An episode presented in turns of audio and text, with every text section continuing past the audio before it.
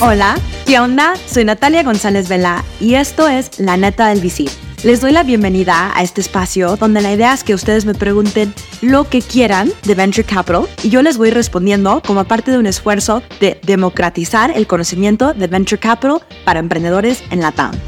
Para que nunca se pierdan una neta del VC, les invito a suscribirse a mi Substack yendo al URL nataliavc.substack.com. Allí encontrarán todas las netas completas que he respondido hasta ahora de forma escrita para que sea más fácil referenciar la información y cada dos semanas, como parte de este blog, les llegará más netas directamente a su email. También les invito a seguir esta extensión de podcast donde narro todo el contenido de la neta del VC para que sea más fácil de consumir desde un inicio y donde de repente tenemos guest stars que nos complementan y refuerzan la información de la neta del VC. Por último, les invito a seguirme en LinkedIn donde todos los días comparto una mini neta de forma post con un tip, con un how to o con un conocimiento de Venture Capital para seguir apoyándoles de forma constante. Ok, sin más por ahora, espero que disfruten este capítulo de la neta del VC.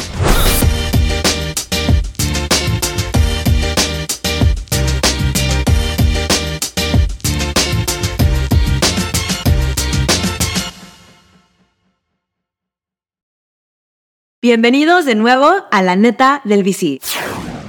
Este es el capítulo 3 de la neta del VC, cuantificar la convicción y mucho más or Chapter 3 of La Neta del VC, Quantifying Your Conviction, and much more. For English version of Chapter 3, make sure to check out my Substack where the entire transcription is written out in English for your reference. Con eso, entremos al contenido. Empecemos con la tabla de contenidos. Pregunta número 1. ¿Cómo sé cuánto dinero necesito levantar para mi ronda? Pregunta número 2. ¿Qué instrumento es mejor para levantar fondos? ¿Safe o bonos convertibles? Pregunta 3. ¿La edad tiene algo que ver en cuanto a la evaluación de los emprendedores? Pregunta 4. ¿Podrías compartir unos recursos sobre VC, las bases, sus detalles y su historia? Pregunta 5. ¿Nos podrías dar algunos ejemplos de cosas que desaniman a un VC durante un pitch inicial? Claro que sí, qué buenas preguntas. Envían todas las que quieran, ¿eh? O sea, dentro del capítulo 3 de la neta del VC hay una liga abajo de la tabla de contenidos para que me manden todas sus preguntas. También quiero recordarles que la idea con este newsletter no es que lo lean todito, sino que vayan sección por sección, ya que está dividido en preguntas, solo leyendo lo que la neta les agrega valor. Siéntense libres de leer parte por parte, que todo está construido para que eso sea posible y que fluya naturalmente. ¿Va? Ahora sí, vamos a ello. Pregunta 1. ¿Cómo sé cuánto dinero necesito levantar? Hmm. Para definir cuánto capital levantar, primero debes comprender a profundidad tanto cuantitativamente como cualitativamente tu empresa. Sé que suena abrumador, confuso y difícil. But let's break it down together, ¿va? Les explico. La regla de oro. No levantes más dinero de que realmente necesitas. Sí, lo escuchaste bien. Sé que suena extraño, pero sigue conmigo. Puede sonar incoherente, pero analicémoslo juntos. Ahora bien, Aclaro, no estoy diciendo que no preveas un colchoncito de efectivo adicional para tu levantamiento. Estoy diciendo que no levantes una cantidad gigante porque sí. Neta, sé que es sexy levantar una gran cantidad. Sin embargo, eso no significa que es una buena jugada. ¿Por qué? Pues primero, la dilución. Entre más dinero levantes, más te diluyes. No te diluyes de manera innecesaria.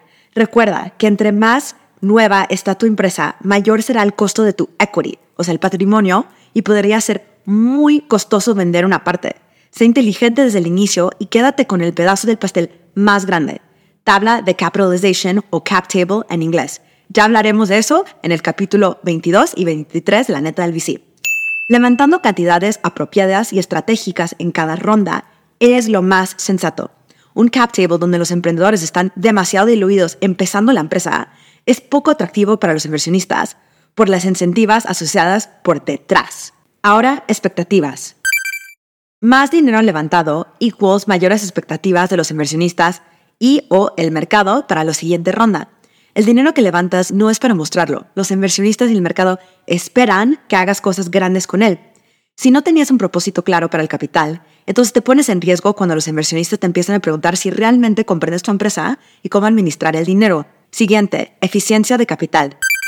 Tener capital, quote unquote, extra a mano podría reducir tu rigor a la hora de gastar, porque no sentirás que necesitas contar con cada peso. Los inversionistas reciben métricas como tu tasa de eficiencia de capital a manera de indicador para saber qué tan inteligentemente gastas el capital de tal forma que la empresa crezca. La cantidad adecuada de dinero generalmente viene acompañada con iniciativas enfocadas y un uso de capital más enfocado. Tus parámetros primarios para entender cuánto debes levantar son dos y son estos. Primero, la tapa.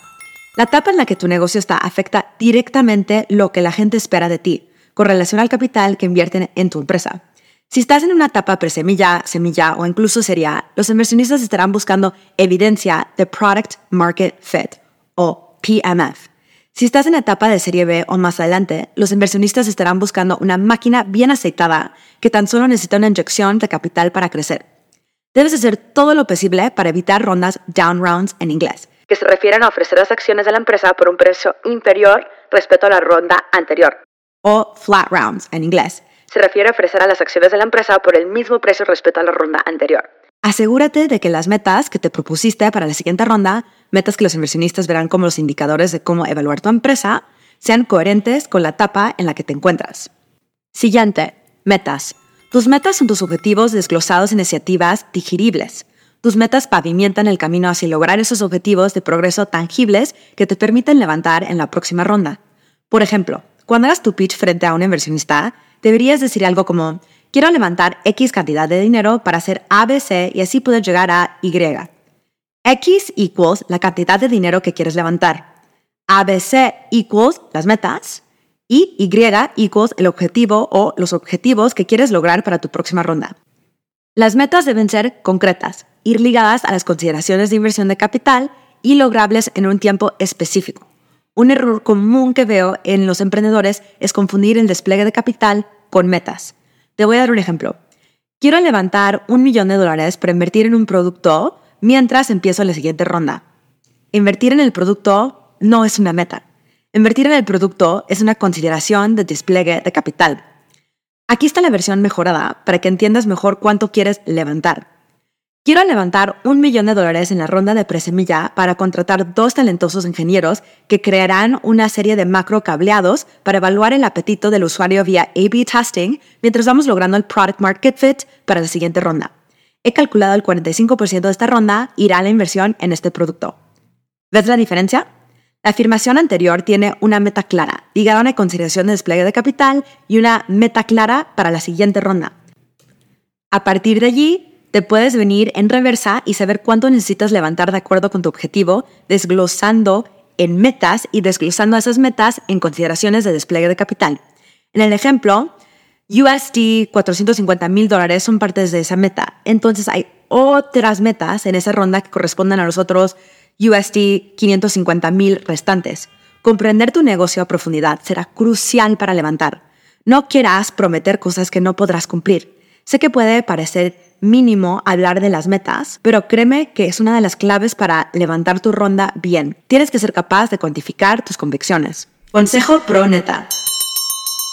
Trabaja junto a un CFO o alguien que de verdad sepa de finanzas para crear estas metas y esta estrategia general de tu levantamiento. Hará una gran diferencia. Voy a insistir con esto hasta el final. Es muy importante tener una comprensión sofisticada de cómo tus números influyen en la narrativa de tu negocio y viceversa. Consideraciones para tus metas. Pregunta Estrella Polar. ¿Cuál es mi objetivo que quiero lograr antes de mi siguiente ronda? Propósito Estrella Polar. No te quedes líquido con el proceso de lograr el objetivo. Aquí el tiempo juega un gran rol. Tienes que ser muy consciente de cuánto tiempo tienes entre esta ronda y la siguiente cuando estás planeando tus metas y tu levantamiento. Te he dado algunos puntos y ejemplos de consideraciones importantes a la hora de definir las metas y los pasos de seguir. Por favor, ten en cuenta que esto no es una lista cerrada. Tiene la intención de guiarte en la dirección correcta desde la proyectación de tus ideas hasta el barrido completo de tu startup.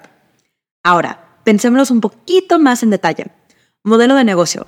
¿Cómo contribuye mi modelo de negocio con las necesidades de mi estructura de costos? Ventas, mercadeo, reconocimiento de ingresos, etc. B2B versus B2C. ¿Estoy ganando dinero actualmente? ¿Creo que voy a ganar dinero en el futuro? ¿Tengo ganancias variables o recurrentes? ¿Hay oportunidades para aprovechar flujos de ingreso múltiples? mi modelo tiene mucho o pocos activos. ¿De qué manera influyen la deuda y el crédito en mi empresa? Todo esto lo tienes que estar pensando, o sea, constantemente para que lo tengas muy como que metido en la narrativa de tu startup. Siguiente, el mercadeo. ¿Opera en una industria de capital intensivo? ¿Opera en un mercado que tiene mucha competencia? ¿Las ventas y el mercado van a jugar un papel importante? Otra vez, preguntas que tienen que estar circulando constantemente en la cabeza cuando estás buscando el product market fit.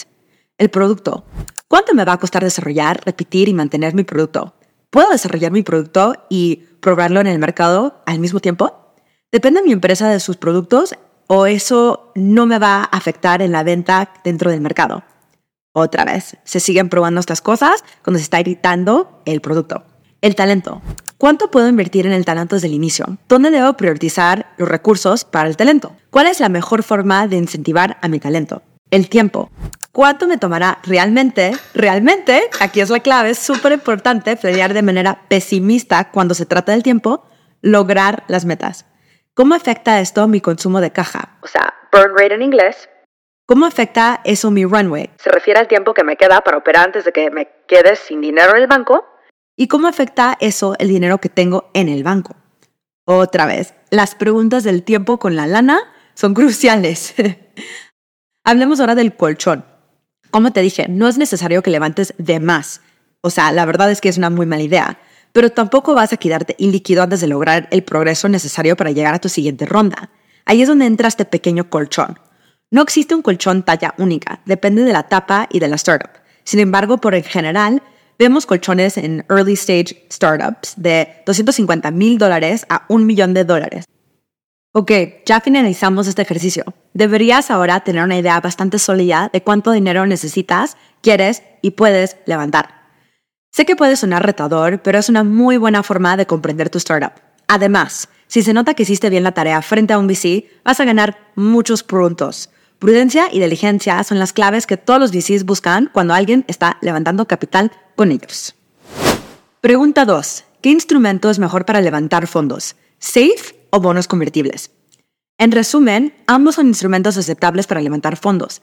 Sin embargo, un SAFE, o en inglés, a Simple Agreement for Future Equity, es una promesa de equidad en el futuro, mientras que un bono convertible, o convertible note en inglés, es una herramienta de deuda.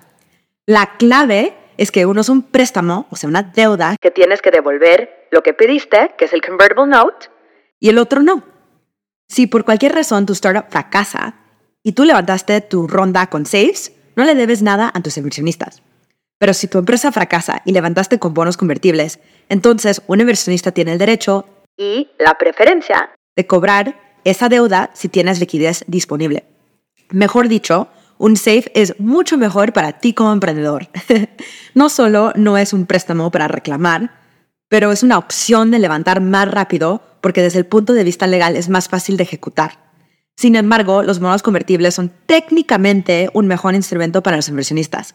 Cuando se trata de early stage, los inversionistas tienden de financiarse a través de SAFES para apoyar a los emprendedores y como que ser más buena onda.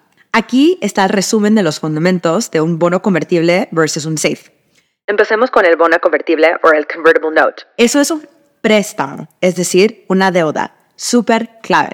Acumula interés sobre el importe principal, porque es una deuda, tanto la deuda como los intereses se deben pagar en la fecha de vencimiento. ¿Ok? Ahora un SAFE. El SAFE se inventó en YC en el 2013 como una alternativa a los bonos convertibles para agilizar el proceso de levantación de capital para los emprendedores de early stage. No entra a la contabilidad como una deuda, no acumula interés y no tiene fecha de vencimiento. Ahora, una nota. A menudo escucharás la palabra descuento, discount en inglés, al hablar de los SAFEs. La tasa de descuento es un término favorable para los inversionistas que le hicieron vía SAFE. El descuento es generalmente del 10% al 25% sobre el valor de la empresa cuando se convierten las acciones en equity. Es un pequeño pero significativo cantidad para como que compensar a los inversionistas por su flexibilidad de invertir por safe y como que asumir ese pequeño riesgo que está como más mitigado con un bono convertible. También existen los topes de la valorización o el CAP en inglés que determinan el precio preferible por acción que podría obtener un VC por invertir vía SAFE. De repente también los bonos convertibles tienen discounts y caps, pero como un safe es más riesgoso técnicamente para un inversionista, tiene como más como que esos elementos de estructura en general. Si quieren más detalles sobre los safes o los convertible notes, hay una liga que tiene como que full detalle al final de la pregunta 2 de la neta VC dentro de mi Substack. La única cosita es que este informe sí en inglés, pero si tienen cualquier otra duda, ya saben que me la pueden mandar. Ok, pregunta 3.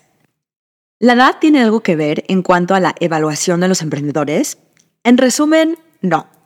Si eres un emprendedor fuerte, como platicamos en el capítulo 2 de la neta del VC, la edad no debería jugar un papel demasiado importante. Sin embargo, hay diferentes consideraciones que un VC tendrá cuando está evaluando a un emprendedor joven versus uno mayor. Mira, los emprendedores jóvenes, las preguntas que tienen los inversionistas son, ¿tienes la madurez de construir una empresa, una startup de un billón de dólares? ¿Tienes algún tipo de experiencia construyendo una empresa de un billón de dólares? ¿Tienes los contactos para construir y respaldar una empresa de un billón de dólares? ¿Puedes tomar tus decisiones o necesitas ayuda constantemente? ¿Te gusta aprender? ¿Sabes escuchar? Ahora, los emprendedores mayores. ¿Tienes la capacidad mental para construir una empresa de un billón de dólares? ¿Tienes la energía para construir una empresa de un billón de dólares? ¿Qué reputación tienes respecto a tus trabajos anteriores y emprendimientos pasados? ¿Estás dispuesto a ser un equipo con inversionistas o prefieres trabajar solo? ¿Te gusta emprender? ¿Sabes escuchar? La realidad es que los VCs están buscando buenos emprendedores y no hay restricciones establecidas en cuanto a la edad. Pregunta 4. ¿Podrías compartirnos recursos sobre VC? Las bases, sus detalles y su historia. Claro que sí. Primero, bases del VC. Revisa este artículo de Harvard Business School. Creo que logran cubrir los básicos de una manera bastante clara. La liga en la neta del VC. Detalles del VC.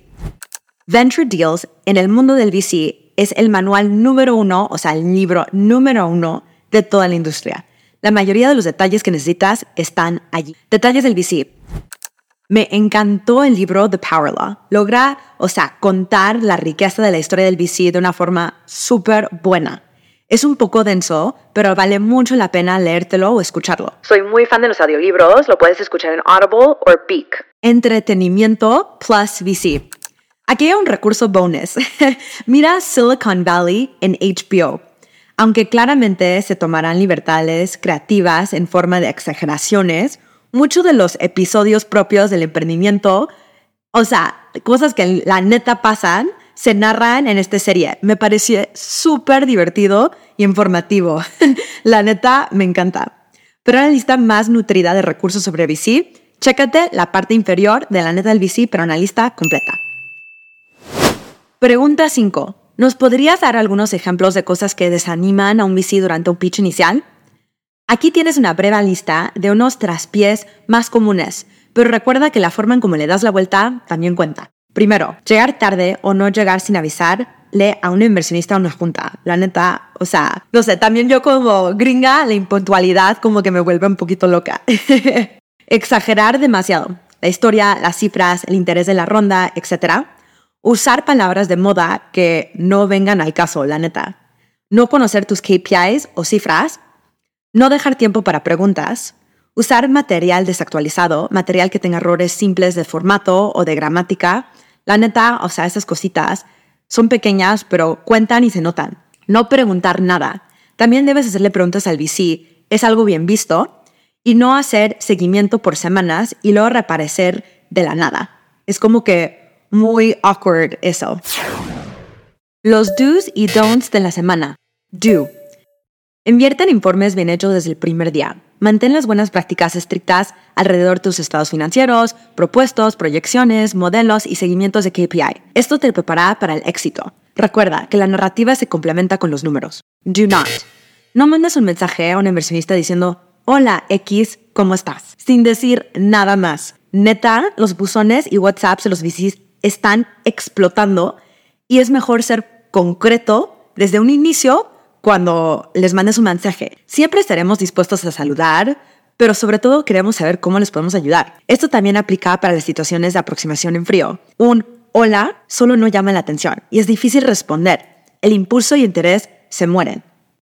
La perla de la semana.